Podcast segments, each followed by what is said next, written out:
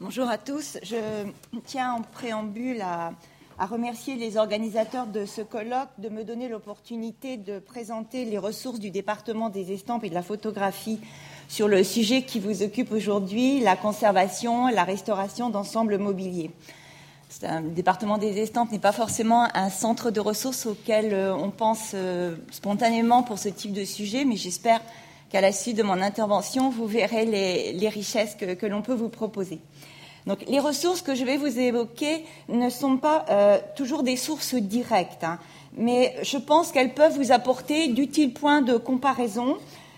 Certains des documents sont de, de, véritables œuvres d'art, ont une vraie qualité artistique. D'autres sont purement de la, documentation. Et c'est volontairement que j'ai fait alterner dans, dans ma présentation du très beau, du très précieux et puis du purement documentaire. Donc, la dénomination même du département des estampes et de la photographie est quelque peu restrictive, car euh, dépassant le cadre d'un le strict cadre d'un cabinet d'art graphique et photographique, le département s'est constitué dès le XVIIIe siècle, à la fois par la volonté de ses conservateurs successifs, mais aussi grâce à notre mode d'accroissement très particulier qu'est le dépôt légal, euh, comme un immense centre de documentation par l'image. Donc vous allez voir que nous avons une grande diversité de supports, nous abordons des thèmes extrêmement variés et euh, cette diversité de supports et de thèmes fait du département un centre de ressources dans des domaines très divers qui, par le passé d'ailleurs, on peut le signaler, ont attiré des publics qui sont fort éloignés euh, du monde de l'érudition et de la recherche qui constitue l'essentiel de notre public actuel. C'est vrai qu'au vu de notre fréquentation en ce moment, on est un peu étonné de lire sous la plume de François Courboin, qui a été directeur du département des estampes, qui était à l'époque le cabinet des estampes, euh, au début du XXe siècle, euh, un certain énervement à voir la salle de lecture littéralement envahie, nous dit-il, par les modistes et les couturières qui venaient euh, là à la recherche d'inspiration dans nos collections de mode cette époque est bien révolue. Hein. Là, je dois dire que de ce point de vue-là, on est tranquille. Euh, euh, si, la collection euh, est créée en 1667 autour de l'acquisition par le roi des recueils d'estampes de l'abbé de Marolles, sa vocation s'élargit très vite avec l'arrivée en 1717 de l'ensemble de dessins de Guénière qui rassemblent, donc ce sont des dessins, non pas des estampes, et, qui rassemblent donc des vues de villes, de monuments, des relevés de tombeaux, des portraits et des costumes. Et dès ce moment-là, sans doute, euh, l'histoire très très précise du département reste à écrire, mais à mon sens, c'est dès ce moment-là euh, euh, qu'un des objectifs des conservateurs du cabinet est d'écrire à travers les collections une histoire de France, une histoire des mœurs, une histoire du goût, autant qu'une histoire de la gravure. Et donc c'est dans cet immense réservoir d'estampes, de photographies, de dessins. Euh, Pierre Rosambert a eu l'amabilité, la, gentillesse d'écrire dans une introduction à une de nos, de nos, expositions que notre fonds de dessin était sans doute le second fonds de dessin de France après celui du Louvre. Donc, estampes, photographies, dessins, mais aussi euh, reproduction photomécanique. Donc, c'est dans ce, dans fond que vous pourrez découvrir nombre de documents utiles à vos travaux sur les décors et le mobilier. La difficulté étant, et j'y reviendrai en conclusion, euh, que c'est assez compliqué de repérer ce qui peut vous intéresser dans nos 15 millions d'images. Et quand je dis 15 millions, je pourrais tout aussi bien dire 20 parce qu'en fait, on ne sait pas combien on en a. Bravo le récollement. Eh oui, on a du boulot.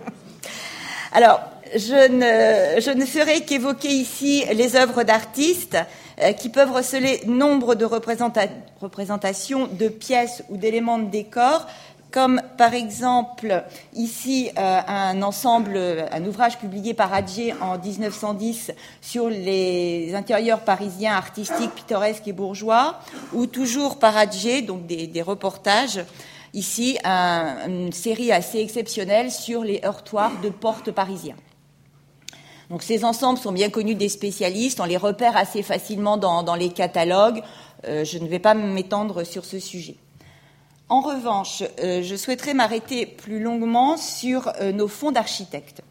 On le sait peu, en effet, le département des estampes conserve plusieurs milliers de dessins d'architecture que nous avons entrepris de mettre en valeur depuis quelques années. Dès la fin de l'Ancien Régime, en effet, euh, les, des fonds d'architectes entrent par don et par acquisition au département et au XIXe siècle, la Bibliothèque nationale est sans doute la première institution publique française à s'intéresser aux documents d'architecture, en dehors des, archives, hein, bien entendu. La chronologie précise de, ces arrivées, qui débutent en 1799 avec le legs des dessins de Boulet, reste à écrire, mais la liste et le nombre d'architectes présents est assez impressionnante. Pour le moment, nous en avons repéré 54. Alors, bien entendu, ces fonds euh, sont en grande partie constitués de plans, coupes, élévations, mais on y trouve un grand nombre de dessins qui concernent plus directement les, décors intérieurs et les pièces de mobilier. Donc, évidemment, je ne vais pas vous passer en vue l'intégralité des fonds, je voudrais juste vous donner quelques exemples. Sans doute le fonds le plus connu, le fonds Robert de Cotte, qui est acquis par le département en 1811. Et avec cette acquisition, ce sont près de 3500 dessins d'architecture qui entrent au département et qui documentent sur plus d'un siècle et demi près de 400 châteaux, hôtels particuliers, bâtiments civils et religieux, français, italiens, allemands.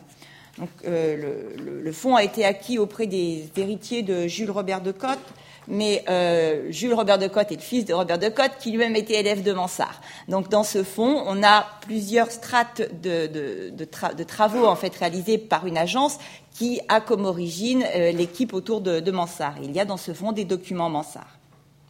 Donc à côté de documents purement architecturaux, le fonds est riche de dessins de décors d'intérieur. Vous en avez ici un, exemple de dessins de tapis, puisque Robert de Cotte a dirigé la savonnerie voire de projets de, meubles ou d'objets. Ici, un projet pour une salière poivrière. Alors, comme le disait Nadine tout à l'heure, nous, ne pouvons pas documenter totalement tous ces objets, donc nous ne savons pas s'il s'agit, enfin, nous ne savons pas toujours, sauf lorsque le fonds a été euh, étudié en détail, s'il s'agit de projets ou d'ensembles et d'objets réellement réalisés. En 1818, euh, le cabinet fait l'acquisition d'un autre fonds important, le fonds de François-Joseph Bélanger, l'architecte du comte d'Artois, qui contient des croquis d'architecture, des projets non identifiés, mais qui permet également de documenter les chantiers, des chantiers précis, en particulier ceux que Bélanger a menés pour le comte d'Artois. On a par exemple un ensemble très, très beau et très intéressant sur Bagatelle, et puis, donc, euh, Bélanger a aussi travaillé pour des particuliers. Et dans le fond Bélanger se trouve une série de dessins sur le célèbre euh, cabinet des bains qu'il avait construit, enfin, qu'il a aménagé en 1785 pour sa maîtresse euh, Anne-Victoire d'Hervieux. En 1825, c'est le Queue qui lègue au département près de 750 dessins. Alors, dans le fond, le Queue, il n'y a pas que de l'architecture, mais il y a aussi de l'architecture. Euh, et euh, ces dessins d'architecture, euh, dont certains sont des projets un peu, un peu visionnaires, concernent pour certains autres des, bâtiments réellement réalisés, comme par exemple l'album qui concerne les aménagements intérieurs de l'hôtel de Montolon, qui se trouve pas très loin d'ici, sur les, sur les grands boulevards. En 1842, le cabinet fait l'acquisition du fonds Jacques-Denis Antoine, l'architecte de la monnaie de Paris. Et avec cette acquisition, ce sont plus de 1800 dessins sur la monnaie de Paris. Donc vous avez ici, par exemple, un ensemble, un, un projet pour une serrure, mais également des projets sur des chantiers menés par des particuliers pour Antoine. Donc les entrées, je ne vais pas continuer le catalogue comme ça, les, entrées se poursuivent ainsi tout au long du 19e et du 20e siècle. Je citerai quand même, euh, comme entrée au 20e siècle, à tout seigneur, tout honneur, le fonds Labrouste, qui rentre en 1952 grâce au don de la famille et qui est complété par la suite euh, par le dépôt des archives du service des travaux de la bibliothèque. Et ce fonds de dessin sur la bibliothèque nationale, qui est considérable, a bien entendu été abondamment exploité par les, architectes qui ont été chargés de la restauration de la salle Labrouste, mais également du réaménagement du magasin central. Tout ça devant ouvrir normalement à la fin 2016. On y croit très fort. Alors, euh, la dernière euh, acquisition euh, un, peu, un peu de masse dans ce domaine remonte en 1992 avec l'achat du fonds de l'architecte de la Samaritaine, Franz Jourdain, qui est augmenté de celui de son fils Francis, qui était surtout décorateur. Et dans le fonds Jourdain, qui malheureusement est encore un fonds qui n'a pas été euh, inventorié, il y a euh, un, assez grand nombre de, projets de Francis, en particulier, en particulier pour des décorations de restaurants dans les années 1920-1930. Et l'an dernier, pour vous montrer que nous continuons quand même à faire ce type d'acquisition, nous avons euh, préempté en vente publique, en collaboration avec le Centre des Monuments euh, Nationaux, trois albums réalisés pour le duc d'Antin, donc l'intendant dont Nadine vous a parlé, l'intendant des bâtiments royaux de, Louis XV. Et donc, un de ces volumes documente le château détruit de Petitbourg, près d'Evry dans l'Essonne. Et donc, vous voyez que euh, sur ce type de document, euh, vous avez également des, relevés extrêmement précis de certains types de décors, en l'occurrence ici un décor détruit. Alors, pourquoi me demanderez-vous une telle politique euh, délibérée et suivie d'achat dans un domaine qu'on attend peu dans un département d'estampes Sans doute en partie pour alimenter une des séries principales du département, la série de topographie. Donc, je l'ai dit, le département des estampes est conçu sans doute très tôt comme un centre de documentation par l'image.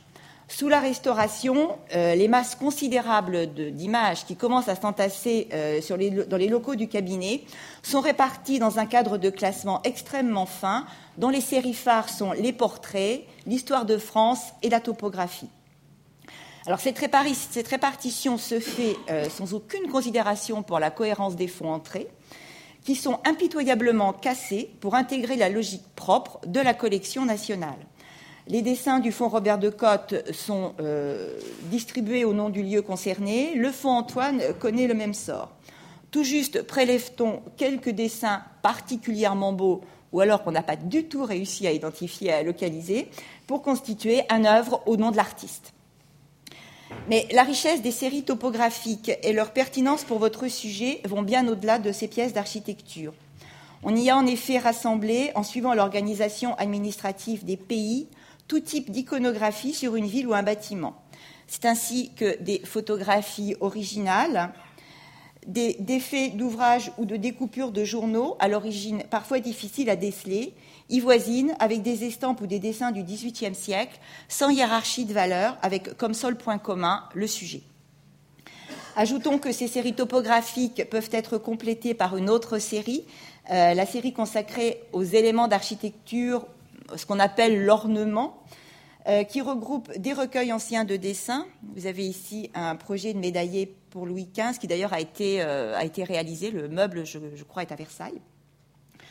Des estampes d'ornement, quelques albums de photographies originales. Par exemple, ici, vous avez un ensemble de photographies sur le château de Saint-Roch, qui, je crois, est dans le Lot-et-Garonne. Et donc, c'est un, ensemble de photographies des décors euh, peints par Edmond le Chevalier euh, Chevignard et puis un grand nombre de portfolios édités au XIXe et au XXe siècle sur des monuments ou plus largement sur des styles.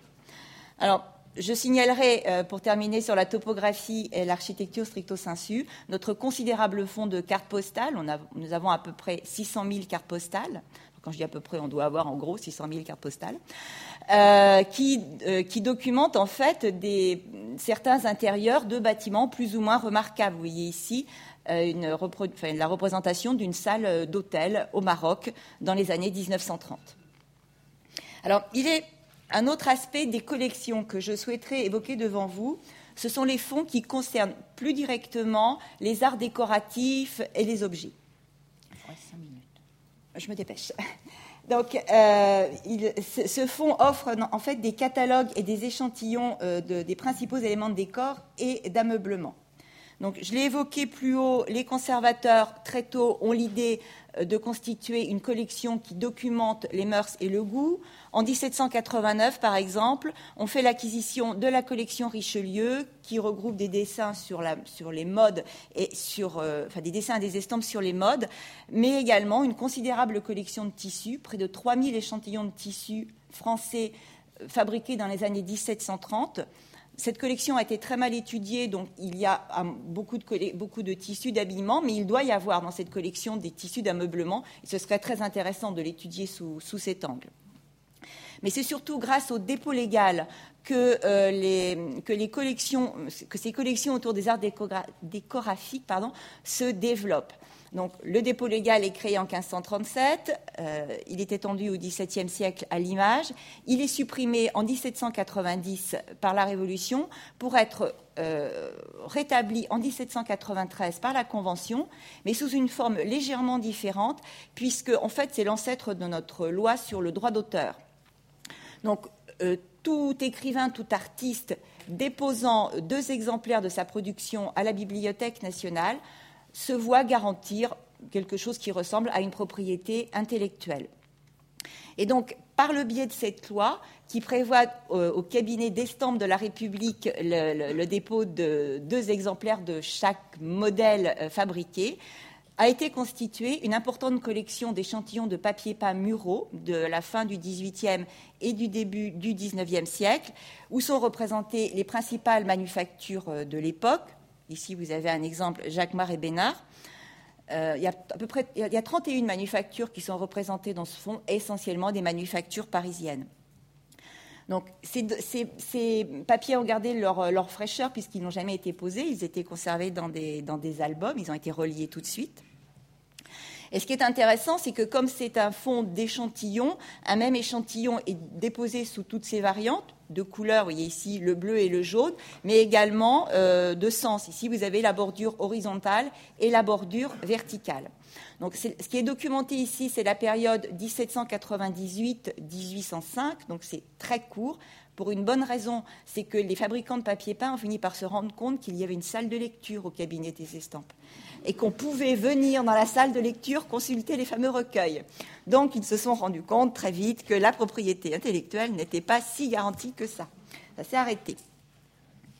Donc euh, il n'empêche que même si c'est une période très courte, on a quand même de très très beaux documents qui, en particulier, euh, ces grands dessus de porte euh, antiquisants. Ce qui est intéressant dans cette collection, c'est que comme elle est issue d'une démarche administrative, elle est documentée par les registres de dépôt légal et chaque échantillon porte au dos le nom du modèle, la date du dépôt et la signature du déposant. Alors, le dépôt légal euh, est euh, de nouveau euh, réorganisé en 1810 explicitement euh, étendu à l'image en 1811. Et à partir de ce moment-là, ce sont des masses considérables d'imagerie qui arrivent au département et donc énormément de, euh, catalogues de fabricants, en fait. Et dans ces séries issues du dépôt légal, eh bien, vous avez des modèles de pendules. Ici, une pendule de la reprend qui s'inspire d'un tableau de, Vernet. Vous avez des séries autour des objets d'ornement vous avez des séries ici autour de carrelage, de pavage, donc c'est extrêmement divers. Et comme tout ça est arrivé par dépôt légal, c'est daté, c'est localisé, c'est identifié. Donc ça peut vous servir de document de référence si vous voulez documenter un, élément de décor que vous auriez pu repérer dans un ensemble euh, dont vous avez la charge euh, de la restauration ou de la conservation. J'ai presque terminé. Donc, euh, euh, comme, les artisans d'art ont identifié, grâce à ces arrivées par le dépôt légal, le département comme euh, une institution qui est capable d'abriter leur, euh, documentation, ils ont fait des dons. On a, par exemple ici quelque chose qui doit être le pressbook en fait de Jules de Ville-Cavelin, qui est un tapissier du Second Empire, monarchie de Juillet, Second Empire, qui a travaillé pour le Gotha parisien et qui donc a déposé six volumes d'aquarelles et de, photographies qui, devaient être en fait des modèles qu'il présentait à sa riche clientèle. Donc je vais terminer, euh, parce que je pourrais continuer comme ça à vous présenter à peu près toutes les séries du département.